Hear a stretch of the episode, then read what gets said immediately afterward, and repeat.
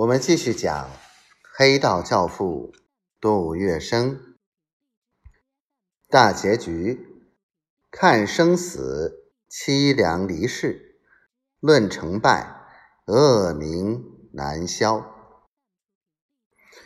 一九四九年五月一日，杜月笙带着几房太太、子女、保镖、佣人一大群，和一大帮亲戚朋友。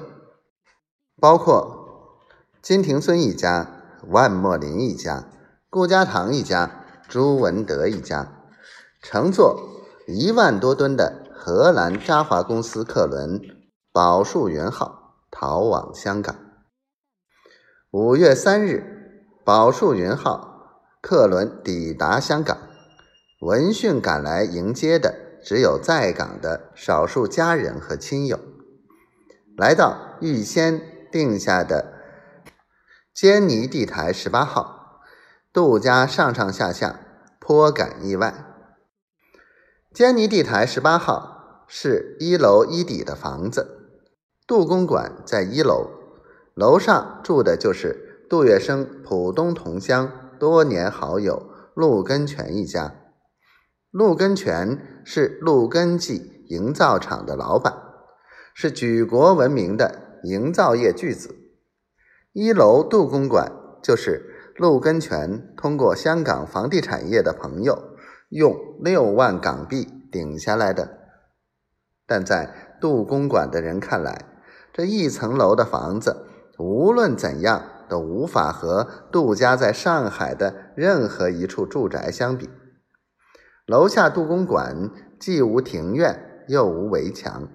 外面的人朝里看，可谓开门见山，一目了然。全屋精华所在，唯有一间半圆半方的大客厅，看上去还够宽敞，够气派。正房只有三间，其余小房间都是将就走廊空隙隔出来的。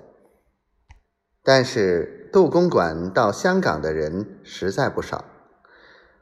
杜月笙以次，二太太陈国英带着老五杜维汉、老六杜维宁暂时去了台湾。除开不算，有三太太孙佩豪、四太太姚玉兰和孟小冬。